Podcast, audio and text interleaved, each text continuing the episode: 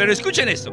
Así que antes de llegar al tercer reposo, todavía hay un camino que tenemos que recorrer. Primero, debemos pasar por la etapa de la vida de iglesia y luego por la etapa del reino milenario. Nuestro Dios es un Padre sabio y ha colocado el reino milenario como un incentivo para hacernos madurar.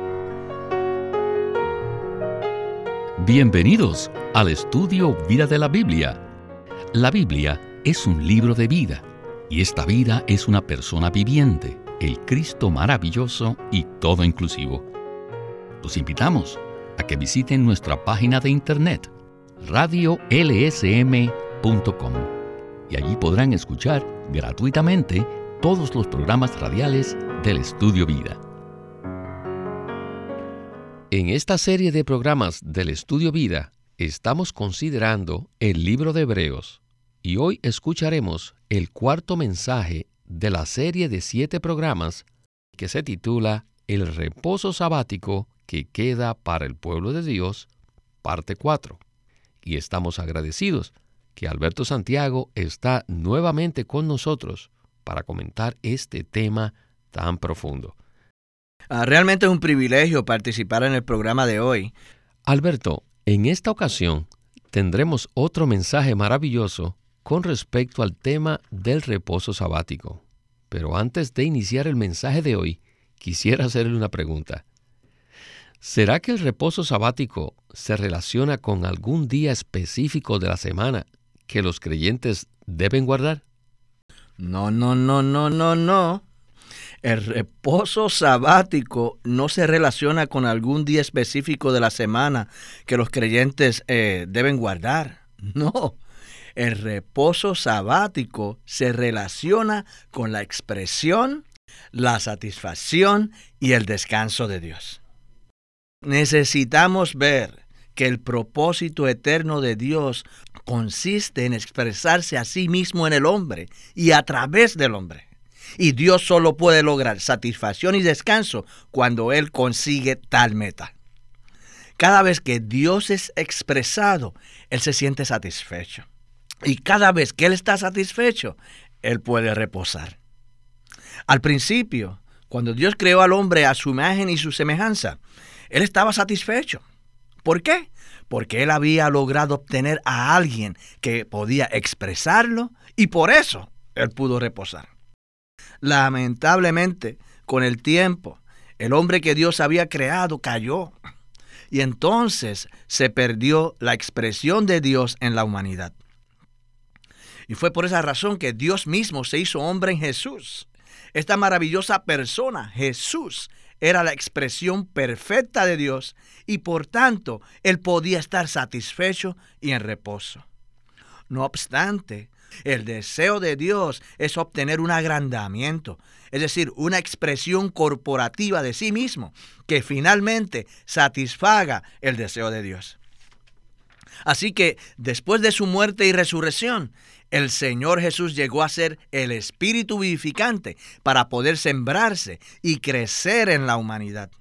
Y como resultado de esto se produjo la iglesia que es el verdadero reposo sabático de Dios. ¿Por qué? Porque en la vida de iglesia Dios es expresado y representado, cumpliendo así con su propósito original. Alberto, con esto estamos listos para entrar en el primer segmento de este mensaje. Escuchemos a Witness Lee y el estudio Vida de Hebreos. Adelante. Por la misericordia del Señor, todos hemos visto el verdadero significado del reposo sabático en la Biblia. En breve, es simplemente la satisfacción del deseo que tiene el corazón de Dios.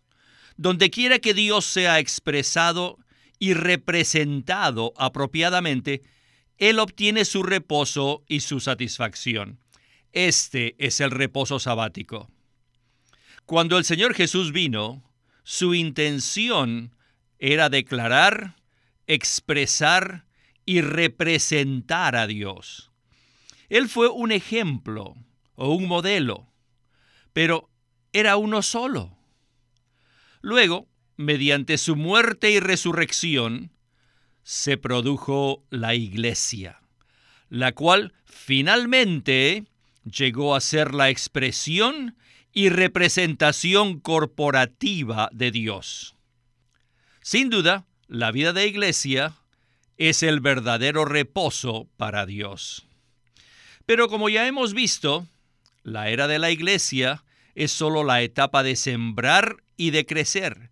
Y en esta etapa, la tarea primordial de Dios consiste en sembrarse a sí mismo en la humanidad, para hacerla la iglesia, el cuerpo de Cristo y la casa de Dios. Además, todos debemos ver que después de esto hay algo que todavía es mejor. Y llamo a esto el sábado de la cosecha, mientras que a este lo llamamos el sábado del grano. Pero como el segundo es mejor que el primero, el tercero será mejor que el segundo. Así que las buenas nuevas son que la tercera es el mejor reposo. Siempre y cuando ustedes sean un niño del Padre, un hijo del Padre, tendrán una porción en ella. Aleluya. Tienen que decir aleluya. Pero escuchen esto. Así que antes de llegar al tercer reposo, todavía hay un camino que tenemos que recorrer. Primero debemos pasar por la etapa de la vida de iglesia y luego por la etapa del reino milenario.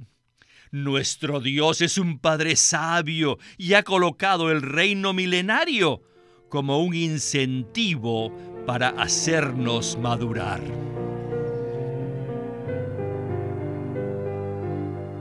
Estoy totalmente de acuerdo con Witness Lee cuando afirma que por la misericordia del Señor hemos visto el significado verdadero del reposo sabático en la Biblia. En el segmento que acabamos de escuchar, Witness Lee relacionó el reposo sabático de Dios con la era de la iglesia, con la era del reino milenario y con la Nueva Jerusalén.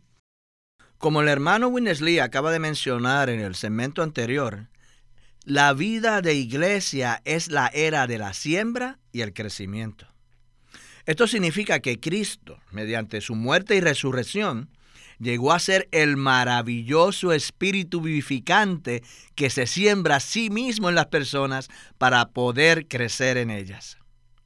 De esa manera, Dios puede expresarse por medio de la iglesia para hallar satisfacción y reposo. Y después de la era de la iglesia vendrá entonces la era del reino milenario o la era de la cosecha. Pero en esa era solamente podrán participar aquellos que verdaderamente experimentaron y disfrutaron a Cristo durante la era actual de la iglesia. Si hoy en día nosotros somos llenos y saturados de Él para expresarlo en la unidad de su cuerpo, entonces llegaremos a ser los vencedores que podrán entrar en el reposo sabático del reino milenario. Dicho reino será una recompensa para aquellos creyentes que hayan disfrutado a Cristo durante la era de la iglesia. Y después de la era del reino milenario, entonces vendrá la era de la nueva Jerusalén, la cual será la consumación final del reposo sabático de Dios todos los creyentes podrán participar de ese reposo y disfrute, porque para ese entonces todos ellos habrán sido perfeccionados en el disfrute y experiencia de Cristo. La nueva Jerusalén será el último y eterno reposo de Dios. ¿Por qué? Porque allí Dios será totalmente expresado y representado junto con todos sus creyentes por la eternidad. Bueno, hemos tocado un punto principal en este tema del reposo sabático, el cual es la recompensa para los creyentes vencedores en la era del reino milenario venidero. Y en la próxima porción del mensaje de esta ocasión, Witness Lee nos hablará acerca de dos importantes corrientes teológicas que no han visto el asunto crucial de la recompensa y del castigo en la era del reino milenario. Pues bien, regresemos de nuevo con Witness Lee. In theology, there are two major schools. En teología existen dos corrientes teológicas principales. The Calvinian school and the Arminian school. La escuela calvinista y la escuela arminiana. The Calvinian school says La escuela calvinista dice que todo es un asunto de la gracia de Dios. Una vez que hemos sido salvos, somos salvos por la eternidad. Y esto tiene como base la fuerte palabra del Señor Jesús en Juan 10, 28 y 29, que dice, y yo les doy vida eterna, y no perecerán jamás, ni nadie las arrebatará de mi mano. Aun si queremos perecer, no podemos. ¿Creen ustedes en la Biblia? Si es así, entonces deben creer lo que dice el Señor Jesús en Juan 10. No hay duda que el calvinismo tiene la base bíblica correcta para decir que somos salvos por toda la eternidad. Pero el calvinismo va más allá. Al decir que si somos salvos por la eternidad, entonces no tendremos problemas. Pero eso ya es demasiado. Es verdad que somos salvos por la eternidad, pero no podemos decir que no tendremos problemas en el futuro. El hecho de que hayamos nacido de nuevo y que seamos regenerados no garantiza que no tendremos problemas más adelante. Mientras tanto, los arminianos dicen que no podemos ser salvos por la eternidad. Y ellos se basan en Hebreos 6, 7 y 8 para decir esto. Los arminianos insisten en que las personas que han gustado del don celestial y que han sido participantes del Espíritu Santo pueden recaer y después de eso ya no pueden tener oportunidad de arrepentirse. Y llegan a ser como una tierra que produce espinos y es reprobada y está a punto de ser quemada. Primeramente, ¿cómo ustedes calvinistas pueden decir que no tendrán más problemas?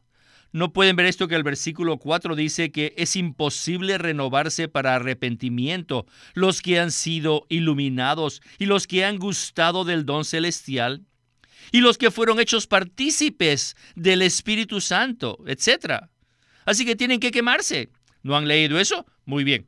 Entonces, el libro de Hebreos contiene cinco advertencias que se relacionan con el mismo asunto. Por lo tanto, ellos dicen que hemos sido salvos, pero que debemos ser cuidadosos de no meternos en problemas.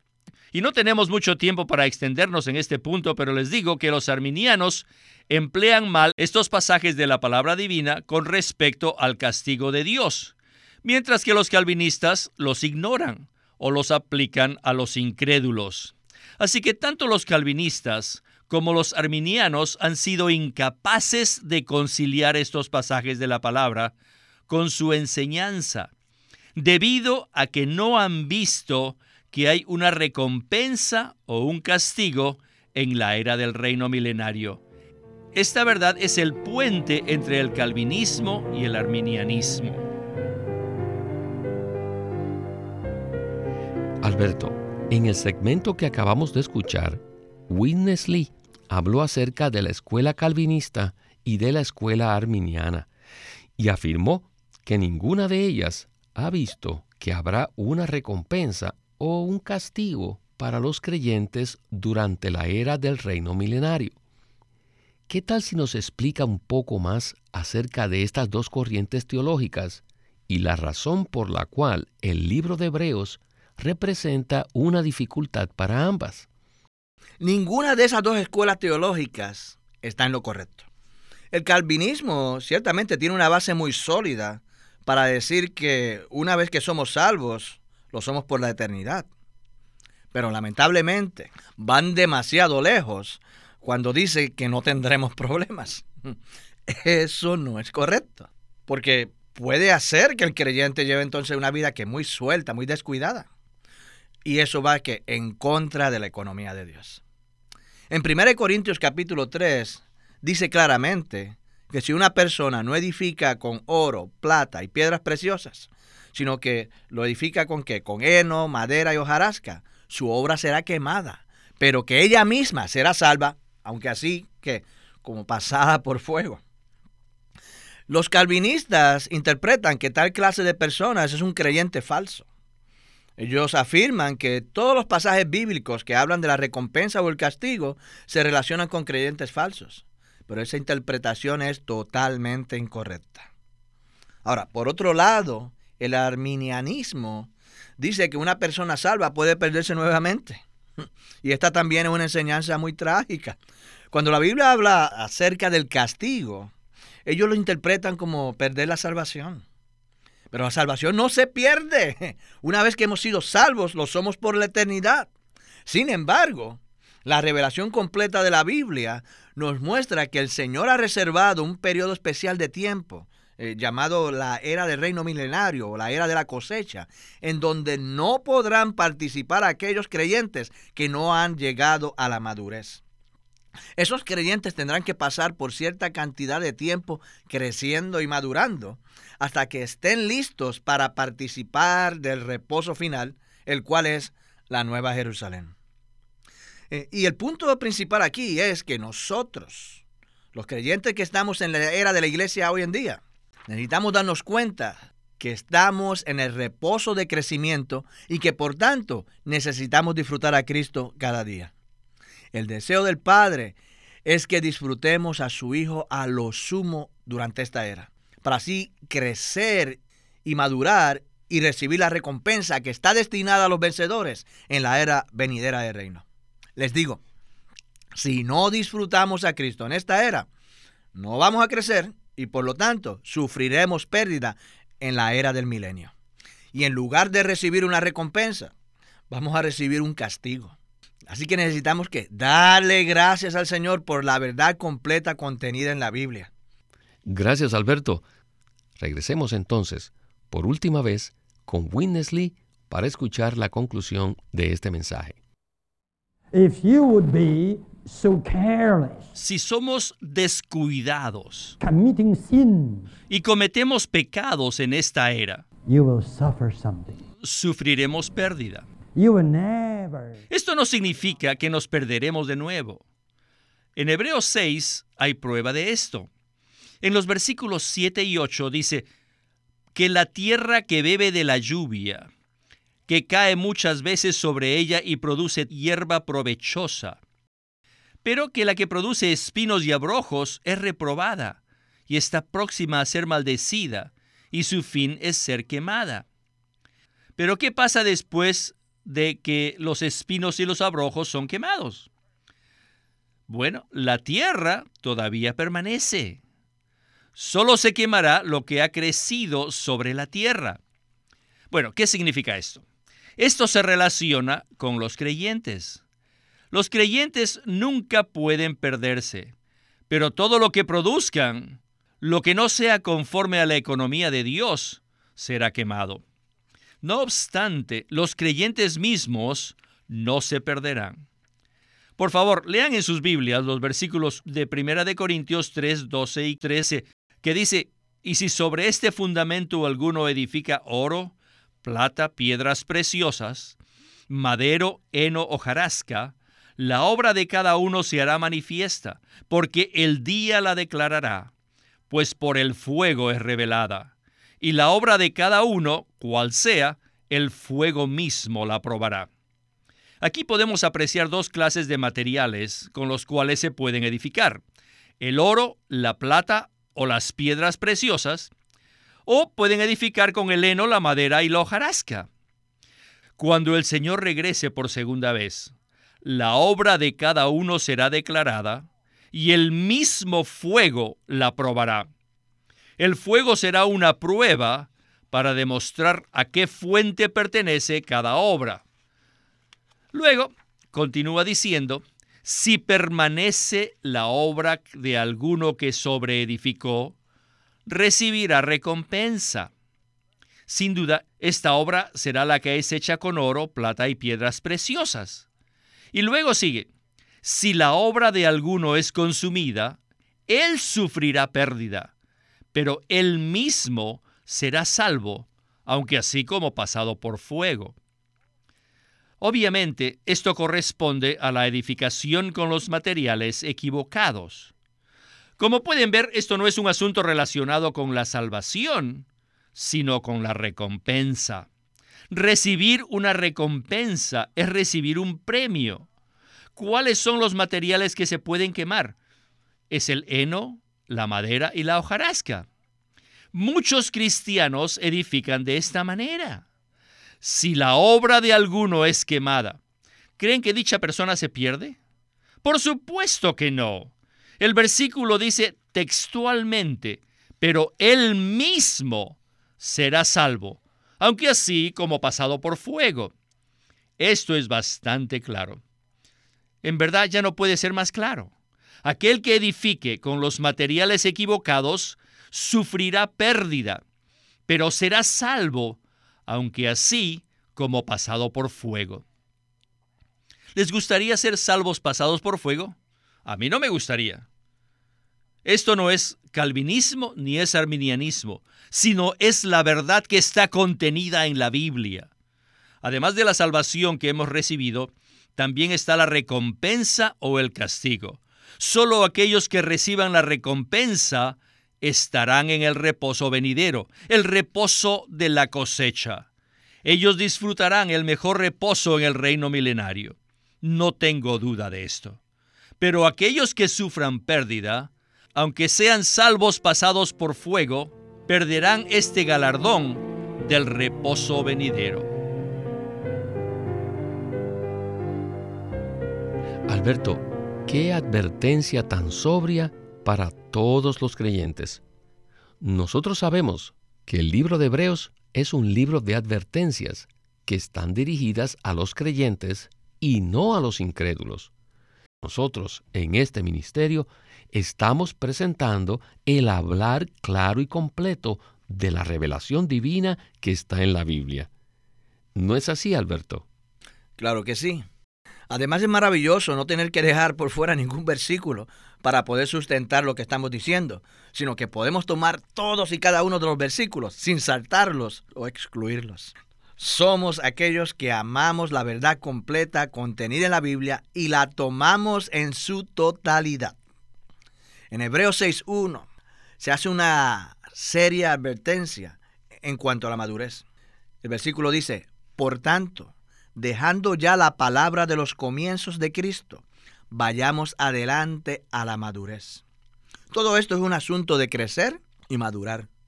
Tenemos un Dios justo que se ha sembrado en nosotros, que está creciendo en nosotros y que desea que todos alcancemos la madurez. Si no lo hacemos, tendremos que pagar un precio hasta que alcancemos la madurez. Así que en adición a la salvación de Dios, necesitamos ver que existe el asunto de recibir una recompensa o de sufrir una pérdida. Recibir una recompensa significa disfrutar el mejor reposo.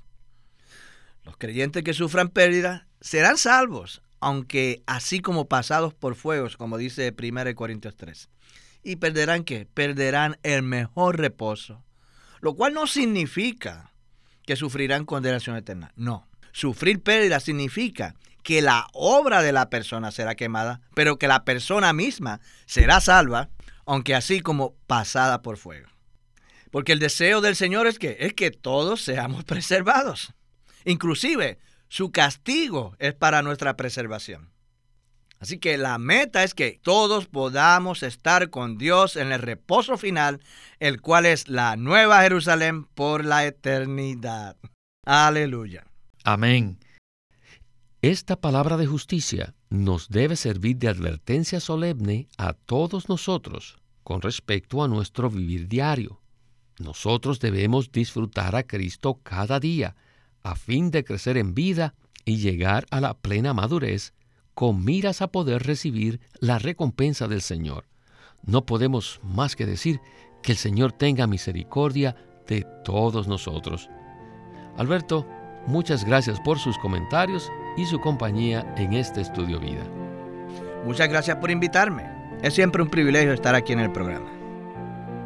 Este es Víctor Molina haciendo la voz de Chris Wilde, Alberto Santiago la de Dick Taylor y Walter Ortiz la de Winnesley.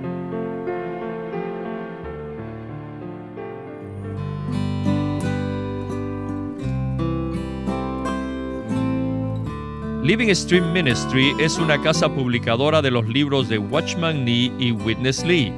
Y queremos decirles que entre ellos hay uno titulado El quebrantamiento del hombre exterior y la liberación del espíritu. Watchman Nee profundiza en la revelación de lo necesario que es aprender a separar el alma del espíritu. Todo aquel que ha creído en Cristo y lo ha recibido tiene el deseo de crecer en Él.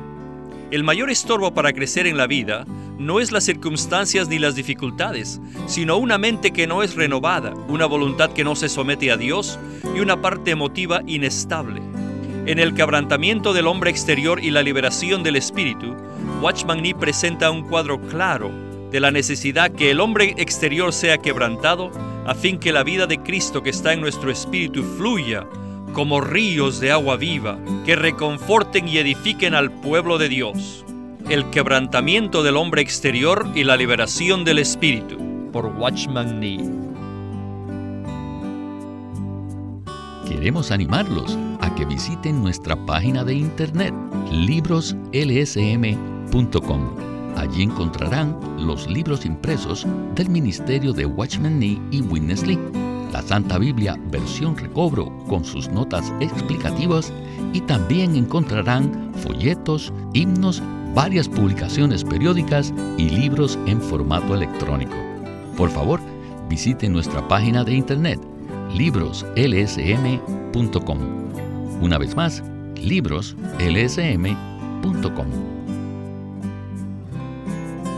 Queremos presentarles la versión recobro del Nuevo Testamento. Las verdades recobradas y la herencia de los creyentes deben ser poseídas y disfrutadas por todos los creyentes hoy día.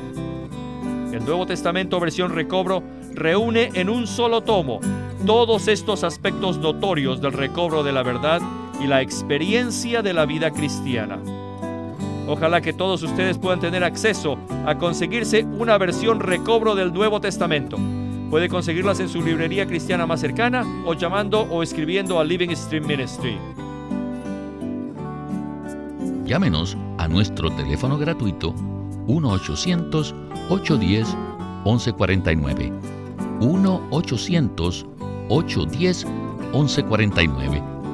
Además, si desean, pueden comunicarse con nosotros enviándonos un correo electrónico a estudiovida.lsm.org. Una vez más, estudiovida.lsm.org punto o r g